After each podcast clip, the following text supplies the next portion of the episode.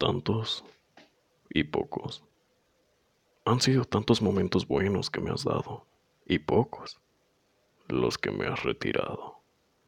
Que empiezo a creer que todas las personas deberíamos tener a alguien como tú en nuestra vida, que nos exprima el pensamiento con tantas letras dedicadas a ti. Me has enseñado mucho y perdido poco, que empiezo a creer que toda la gente debería de ganar en vez de perder y es que contigo yo estoy ganando desde 2016, aunque creo que hubiese sido mejor conocido desde antes.